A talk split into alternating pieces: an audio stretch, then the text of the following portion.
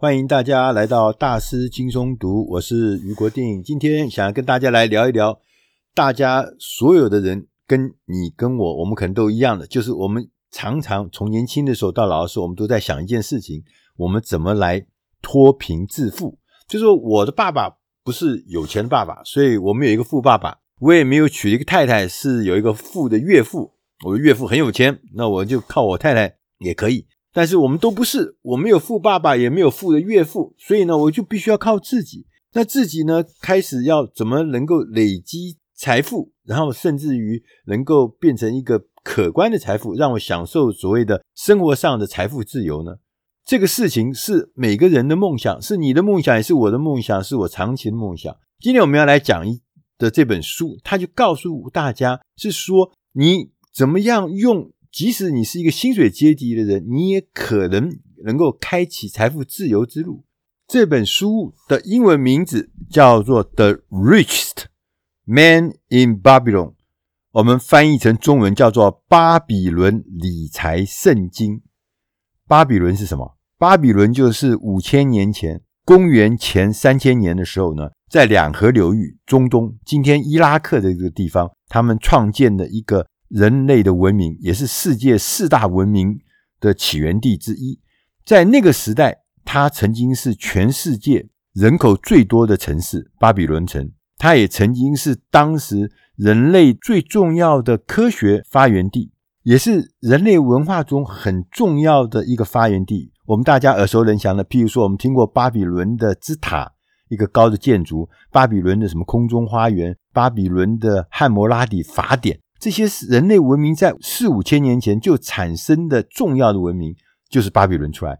那我们今天要讲的这本书呢，就是作者用四五千年前巴比伦最有钱的人阿卡特，他是如何致富，他的致富的智慧是什么？就是从他这个故事里面呢，我们作为这整个书的智慧的核心。虽然他讲的事情是四五千年前很古老的事情。但是我们认为，古老的智慧就像太阳一样，你爸爸、你父亲、你长辈每天早上看到那像那个照亮的耀眼的太阳，但是到我们的时候呢，我们还是一样被那个太阳所照。所以这个智慧呢，就跟那个太阳一样，不会因为时间久了就落伍了，就没有用了。所以这古人的智慧，现在看起来，我们至少读起来是还是津津有味，也觉得是非常有参考的价值。这本书的作者叫做乔治· ·Samuel ·克拉森。Samuel ·克拉森呢，他其实长期以来，他一直对于他自己当然是一个理财专家，他一直很渴望，也很希望，也很认真的在推动致富这件事情，帮助人、教导人，怎么样让我们一般的人、平常的人，透过一个简单的系统或简单的方法，长期的。能够创造自己的财富，这本书是一个经典哦，所以它中文我们翻译成叫做《理财圣经》，是因为这本书是一九二六年发行的，到现在已经九十几年，将近一百年哦。这虽然是一本老书，呃，讲的故事也都是四五千年前的事情，但是这里面有非常多的智慧，现在看起来完全不落伍，而且非常实用。这本书呢，已经翻译了，包含中文的、英文的，已经翻译了二十几种语言。到现在为止，九十几年后的今天，还在不断的有出版社重新翻译、重新的出版。这本书影响了很多很多重要的人，不管他是企业家或者理财专家，他们都因为这本书而得到很大的启示。所以我们特别选了这本书，虽然看起来古老古老的，但是它有新的。运用上的意义。这本书呢，一开始呢，他就告诉我们，在古代巴比伦是一个很富裕的国度，但是呢，并不是每个人都富有，还是有贫富差距的问题啊。当时的国王萨贡和他的首相呢，就讨论：哎，我们怎么样，可不可以让人民，我们的每一个老百姓都变得更富有？不是说有的人富有，有的人穷光蛋不行，这样子让大家都富有，那这是一件重要的事情。于是他们就找来当时巴比伦那个城里面最有钱的阿卡特，大家知道吗？刚刚我们前面讲到，巴比伦在当时可能是全世界人口最多的城市，在四千年前，他们的人口就当时的记载就超过二十万人口。那同时，它也是一个贸易的中心，所以它当时是一个非常富有的城市。当时最有钱的人叫阿卡特，他就教问他说：“哎，你怎么样？可不可以来教我们呢？你怎么致富的？”当时呢，阿卡特他说：“我之所以致富，第一件最重要的事情是从我有强烈渴望财富的欲望开始。”如果每天都想一些清贫的事情，哎呦，这样吃这个简单的饭，吃简穿简单衣服，这样就够了。那你就没有欲望的话，你就不容易变成致富。所以一定先从强烈渴望财富的欲望开始。他也说，他说我很乐意的将我致富的方法，这是七个方法传授出去，让大家巴比伦城里面的人呢，不再有穷人。国王于是呢，就找了一百个人来当种子教师，说：“你先教这一百个人，然后你把这一百个人种子教师再传授你的技术出去啊！你这个技术呢是七个方法，这七个方法我稍微简单的念一次给你听听看。第一个是要先养肥你的钱包，要让你的钱包变得很充裕。第二件事情是控制你的生活开支。”第三件事情，用钱来赚钱。第四件事情，避免财富的流失。第五件事情，让住屋成为投资。第六，确保未来的收入。第七，提高赚钱的本领。其实这个看起来，整个故事的逻辑是施法于四千年前巴比伦。阿卡特先生，巴比伦最有钱的人阿卡特，他的逻辑里面，就现在眼光来看，其实也是有他非常高的实用性的。那我们来看看古人他怎么讲这七件事情。他说，第一个，先要养肥你的钱包。他说，我们呢，每一个人一辈子工作下来，我们就赚了不少钱呢。我们赚了这么多钱，但是我们身上有结余多少钱？这件事情呢，其实很多人是很难回答，尤其是我们年轻的一辈，就是开始呢，月光族，对，都用完，所以他就告诉你，他说第一件事情就是你要将你经手的财富、经手的钱财要留下百分之十，或者比百分之十更多的钱，你这样经年累月的之后呢，你就会留下一笔可观的资金，这就是你开始累积财富的开始，这也可能是你第一桶金的主要来源。这样做又变成一个好处，因为呢，你留下百分之十的钱，意思就是说你只用掉百分之九十的钱。那以前我们在想说，哇，我我的生活为了要留下百分之十，所以很辛苦啊，我还要去东省西省，把它这个百分之十呢拿出来。他说不是这样，你要倒过来看，就是说你可不可以调整你的生活方式？你只靠你九十的收入就来维持你的生活，不是省百分之十下来，而是缩小你的支出的规模，你自然就很轻松的，就自然的、自然而然的省下了百分之十。那个十根本就没有进你的收入，那个不是你的收入，就是要丢丢去存起来的，放起来储藏起来的。所以呢，你的收入只有九成拿来用，这也是他第二次讲的事情。他说要控制你的支出，因为你只要用掉你收入百分之九十去过生活，你可能要把你原来的一些生活的规格跟方法要调整。那第二个事情呢，刚刚讲说要控制你的支出啊，什么意思呢？就是我们必须要把必要的支出跟欲望这两件事情要分清楚，不要混在混在一起。大部分人就想说：“哎呦，我想要什么？我要买一个什么漂亮皮肤，买一件漂亮的衣服，买一件漂亮的戒指，买一个什么漂亮的车子，买一个漂亮的房子。”那就是你必要的支出跟欲望，你要分清楚啊。大部分的人欲望是比他的收入要高的，所以你才会变月光族，你才会入不敷出。所以你要省下百分之十拿去做定期的储蓄，这件事情是你要清楚的知道。生活的必需品跟欲望是不一样的，欲望是无止无尽的，你再多的钱都满足不了你的欲望。哪些欲望是不被满足也不会后悔，不被满足也不会死人的。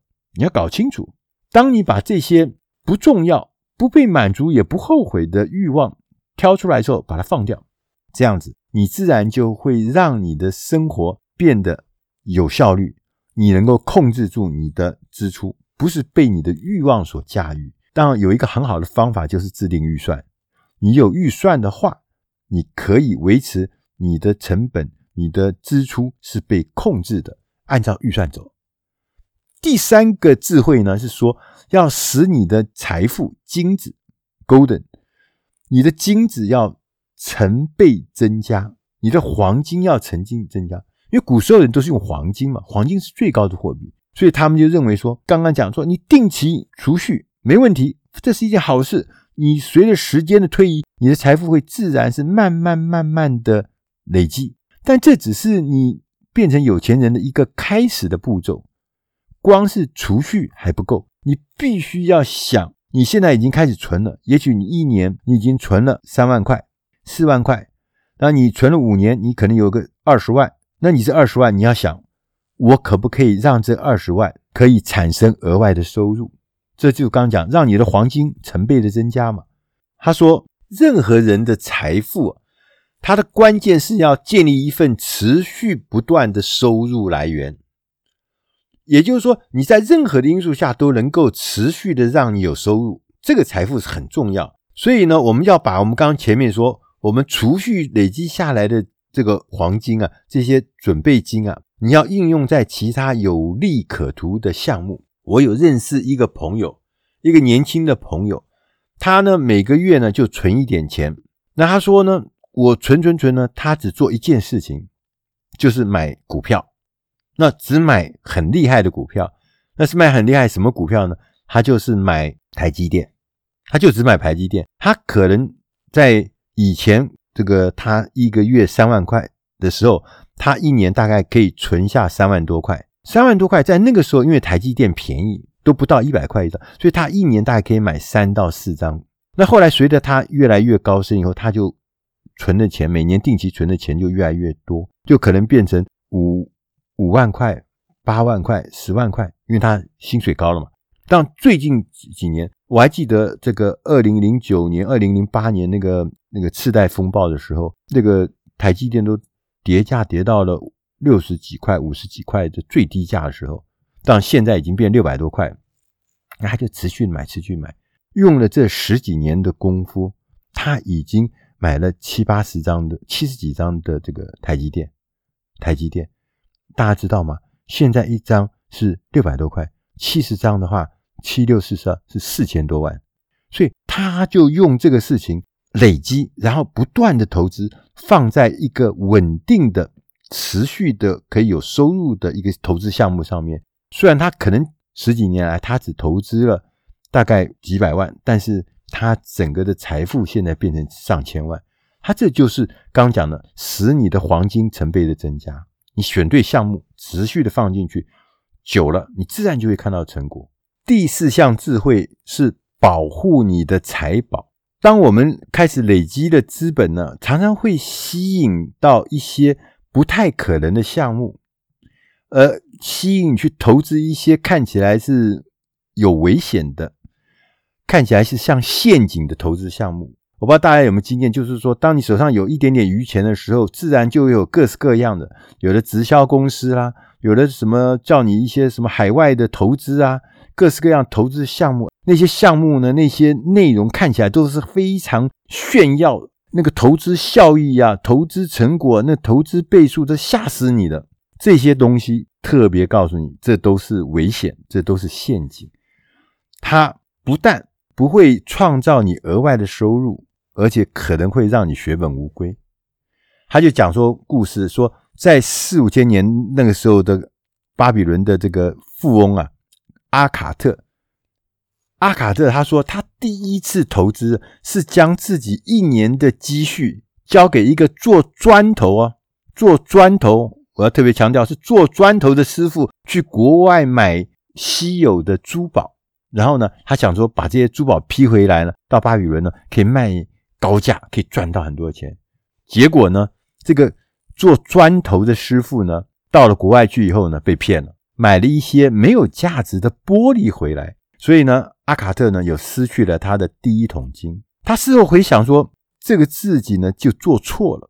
为什么呢？因为你委托一个不懂珠宝的砖头师傅去买珠宝，你这不是愚不可及吗？你不是缘木求鱼吗？所以你做任何的投资，你一定要先想到一个很重要、很重要的关键，就是这个本金要安全无虞，甚至他可以随时收回本金，而且可以赚取合理的这个费用。那阿卡特呢？他说他第一笔呢很成功的投资是把钱借给一个做盾牌，在古时候做那个打仗的那个盾牌，盾牌的一个师傅。最后呢，连本带利呢都把钱收回来。所以大家讲，当你有钱的时候，有一点钱的时候，各式各样的危险的吸引你的项目就来了，你一定要冷静。你一定不要随随便便就把钱投资出去，因为那都是你的血汗。我听过很多，也遇见过很多。大家可知道，像这个多城市的这个老鼠会啊，在台北现在已经很难生存了，在都市里面很难生存，因为大家智慧都开了。可是你知道吗？这一种所谓老鼠会在乡下还是很盛行的，在乡下的小镇里面还是很多的。我就亲眼看到，他就跟你讲说，你要投资多少钱，我每个月给你多少钱，然后呢，就像放利息一样的，他这个利息呢，都高到让你吓死。现在去银行的利息不是都很低吗？全世界的利息都很低很低吗？但他利息可以一个月我给你百分之多少多少，一年我给你多少多少，一年至少给你百分之十八的利息，一年给你百分之二十五的利息，这个基本上都是可怕的事情。所以要小心。接着第五个事情呢，他说要让你的住房成为投资。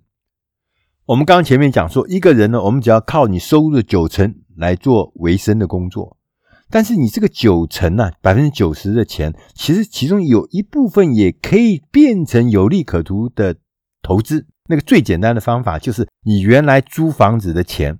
你的九十里面不是有包含租房子的钱吗？你把租房子的钱有没有可能转换成为房屋贷款？意思就是说，你去买一个房子，原来要付的这个租金，你把它变成贷款，结果你就不但住了房子，你还拥有这栋房子。那房子大家都知道，基本上都是长期来看它是会涨的，虽然短期不一定会涨，但长期应该都是会涨。所以呢，住房。它也会变成一个让你增加财富的投资项目，所以你千万不要放掉这个机会。第六个智慧呢，是要确保未来的收入。聪明人都知道，我们要为未来做好准备。大家现在因为高龄化世世代来了，大家都可能有的年轻人可能还没有想到，像年长的人就会想到说：“哎，我未来养老要怎么办？”所以呢，有的人就是用买保险啦。这是一个方法。那有的人就说：“哎，我有没有可能有自己其他的所谓被动收入？这些东西呢，就可以确保他，当他不能工作，或者他退休了，甚至于说他突然太早离世，他的家人的生活也都可以用这些保险啊，或者其他被动的收入来得到确保。所以这样子的。”未来收入的项目，你必须很早就开始思考，很好开始布局，不可以得到突然一下事到临头的时候，你就没有做好准备，你这家会突然一下会陷入困局里面。我曾经有参加基督教救助协会的一个活动，我们到偏远社区去参观，拜访那些需要急难救助的家庭，就家里面突然一下出现急难，譬如说他们全家人只有一个爸爸是有收入的。那全家人靠爸爸的收入来养家，突然爸爸可能因为工作的关系，突然职灾就受到伤害了，比如说什么腿跌断啦、出了车祸啦，或生了疾病啦，突然不能工作，哇，家里马上就陷入愁云惨。为什么？没有收入了，没有收入了，完全没有办法有其他收入，所以家里马上就陷入一个极难的状态，就是因为他没有一些。其他的保险、其他的被动收入，甚至他也没有其他的所谓的跟其他人的链接网络。发生灾难的时候，他连求援他都不知道去哪里求救，他都不知道。所以这些未来的收入是你一定要现在就开始规划。第七个智慧是说，要提高你自己赚钱的本领。每个人呢，必须要持续留意、培养自己的赚钱能力。你不可能每一件事情都懂，你也不一定每件事情都了解，但是你一定有些地方是特别有能力的。你要。透过教育训练或者培训，或者是更加努力的投入，你要让自己创造赚钱的本领。当你有本领的时候，你当然就可以赚更多的钱。你只要检视一下你目前工作的专业上面，它绝对有增进赚钱能力的空间。就是说，你某一个工作，你可能已经做了五年，做了十年，甚至更久的时间，这上面其实就是有空间的。这个领域东西绝对是你可以去想象、去发展的。作者也告诉我们要提高赚钱本领，有三个努力的重点。第一个，你要提高你的欲望。这个欲望不是我们前面讲的花钱的欲望，这个欲望是一个目标，一个强烈而且明确的目标。譬如说，我们致富，我要赚到五个金币，那古时候人金币。为货币价值嘛，所以他说，那书上就写说，我希望能够做到五个金币，这就是一个欲望，这就是一个明确的欲望，有数字，有数量，而且强烈明确。所以你要第一个要定定强烈明确的目标，第二个事情要坚持而且专注。你要让自己更完美的时候，不断的坚持，不断的专注，不断的精益求精，你自然你的能力就会提高。第三件事情要更多的智慧，你持续的改变、进步、精益求精，也会让你赚得更多。接着，我们来看看，它有一个很有名的叫做黄金定律。这黄金定律呢，是这个巴比伦最富有的人，也就是阿卡特。我们一直在讲阿卡特，阿卡特，阿卡特呢，他不但的有钱，其实他还很有智慧。我们也就觉得说。可怜之人呢、啊，必有可恨之处。就说，他之所以沦落在那边，我觉得最重要的关键可能是智慧不足。他不一定不努力哦。我们看过很多努力的人，但是他最后也是两袖清风。所以智慧是很重要的。你看看这个阿卡特，他能够变成巴比伦当时最富有的人，他是有有他的智慧。他有一个叫做黄金定律，五个。他说，当时有钱人。他们理所当然的，就是父亲就会把财产呢交给儿子继承，啊，继承给你，你就继承很多很多的财富。但是呢，阿卡特不是这样子哦，他不是认同这样子的行为哦，他也不认为这是应该做的事情。这个阿卡特呢，他很独特。他说，他当他儿子呢成年的时候，他给他的儿子两样东西，第一个是一袋金币，就一笔财富了，等于是。另外一个是一块刻了黄金五定律的碑文，一块一块墓碑，一个石碑或者是墓碑，一个碑文上面清楚的记载了五个定律，然后说你就去外面闯吧，十年之后你再回来，证明呢你自己是一个能干的、有智慧的人，我才会将全部的财产呢交给你，否则。我会把所有的财产呢交给祭司，因为至少祭司呢会每天为我祈福嘛。所以你有没有格？你是我的儿子没错，但是你有没有格继承我的财产呢？是要经过十年的闯荡证明之后我才愿意的。十年之后呢，阿卡特的为儿子呢就回到了故乡，就说他这十年来的经历，他说。一开始的时候，我也碰到非常惨痛的教训了。他说，我第一开始的时候，因为我身上有一袋金币嘛，有钱呢，所以第一个我碰到的人是什么？碰到的是一个骗子。这骗子呢，就设下一个赌局，让他呢损失了很多很多的钱。后来呢，接着他又碰到一个有钱人家的小孩，跟他一样出生含着金汤匙出来的有钱人。这个有钱人小孩就邀请他说：“我们一起来顶下一家商店。”结果呢？顶下来了以后呢，他们合资以后呢，他发现这个跟他合作这个有钱人小孩呢，这个对方啊，不但毫无经验，而且还会胡乱挥霍，最后呢，这个生意呢血本无归，所以他的钱呢，基本上就花光了，就被赔光了，而且在很快的时间之内就没了。其实这样的例子，我们在很多的朋友里面，或者我们在新闻媒体上面去看过很多这样子，尤其是那个是。有点钱又不是真正很有钱的人，因为真的很有钱要赔很久嘛。就有点钱又不是真的很有钱的人，常常会碰到这样的事情。爸爸临死的时候给了你几百万，一下子就不见了，一下就光了，因为他根本不知道怎么来用这个钱。所以阿卡特的儿子当时在他血本无归、一无所有的时候，他就想起来，爸爸还给了他一个碑文嘛。那个碑文上面有写的五件事情，五个教诲。第一个。愿意保留百分之十做投资，这就我们前面讲的。第二个，要聪明的选择投资的方法。他说，那个资金啊，那个黄金是愿意为聪明的人勤奋工作，因为他选择有利可图的方式来运用自己的资金。不会去做一些愚蠢的投资，会去跟人家去赌博，跟人家不认识的人去做一些莫名其妙自己不熟悉的东西。第三个事情叫做认真要听取专家的建议。黄金会紧紧的依附在谨慎小心的投资者，他会寻求有经验投资者提供的建议。那种傻蛋的话，那黄金很快就会不见，所以是要。会跟着黄金，会跟着那些谁是谨慎小心的投资者。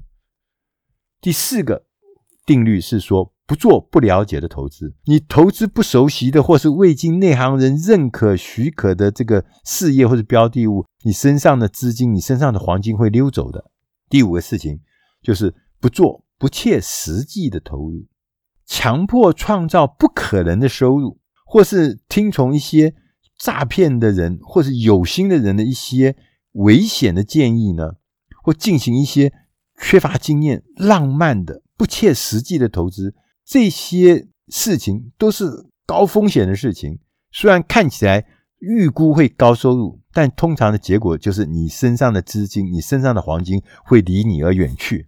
所以，那个阿卡特的儿子虽然败光了所有的金币，最后他就重新的想清楚的事情。他从这五个黄金定律里面想到，他说：“我在十年的期限到来之前，我一定要赚回父亲给我的那一袋金币的数，而且呢，我要按照这个碑文的指示，我要开始存钱，我要开始呢跟着一群有经验的智者一起投资，我要赚回更多的金币。”远比我爸爸给我的金币更多的金币。他说，当时他爸爸给他两样东西。他最早的时候，第一个时间只看到那一袋金币，哎呀，太棒了！但是后来他才发现，那个碑文上面的智慧，比那个金币要有价值多了。所以智慧真的是比有价值啊，因为金币是死的，智慧是活的，智慧可以让金币变多。如果你没有智慧，那个金币很快就光了。所以，金钱本身不是你最终的目的，它是一个达到目的的手段。当金钱能够提供你选择做任何事的自由的时候，那个时候的金钱才有意义，才有价值，才代表成功。我觉得讲得很对，千万不要相信啊，运气是最重要的角色啊，你的运气差嘛。千万不要，因为如果你接受说运气是最重要的角色，我今天有钱是运气，我今天没钱是因为运气不好。如果你接受这样的事情，就表示你接受你做任何的努力，你做任何的事情都无法改变老天来决定你命运的这样限制条件。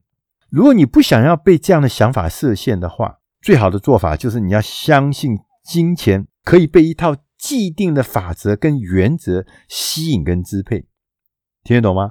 就是那一套法则跟那个原则，你学到的时候，钱自然就会源源不断吸引而来。所以专注在学习跟运用这些法则来获得报酬是一件重要的事情。不但现在有效，古时候也有效，在四五千年前，那个时候文明科技还那么不发达的时候，它就有效。今天二十一世纪，我们看到阿卡特的七个致富的秘诀跟黄金的五个定律，我们觉得它依然有效。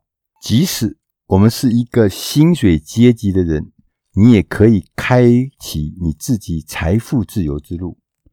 以上的内容是出自大师轻松读第八百零七期《巴比伦理财圣经》。我是余国定，希望以上的内容对你的生活、对你的工作、对你的事业能够帮上忙。我们也很期待能够听到你对我们的内容的回响。我们做了这个内容，书斋内容已经有二十年的历史。这二十年来，我们结交了很多很多支持我们的好朋友，也对这个财经知识关心学习的好朋友。我们希望你能够在我们迈入新的年度的时候，能给我们一些建议，作为我们新年度工作方法的一些调整或者是指引。谢谢大家的收听，我们下期再会。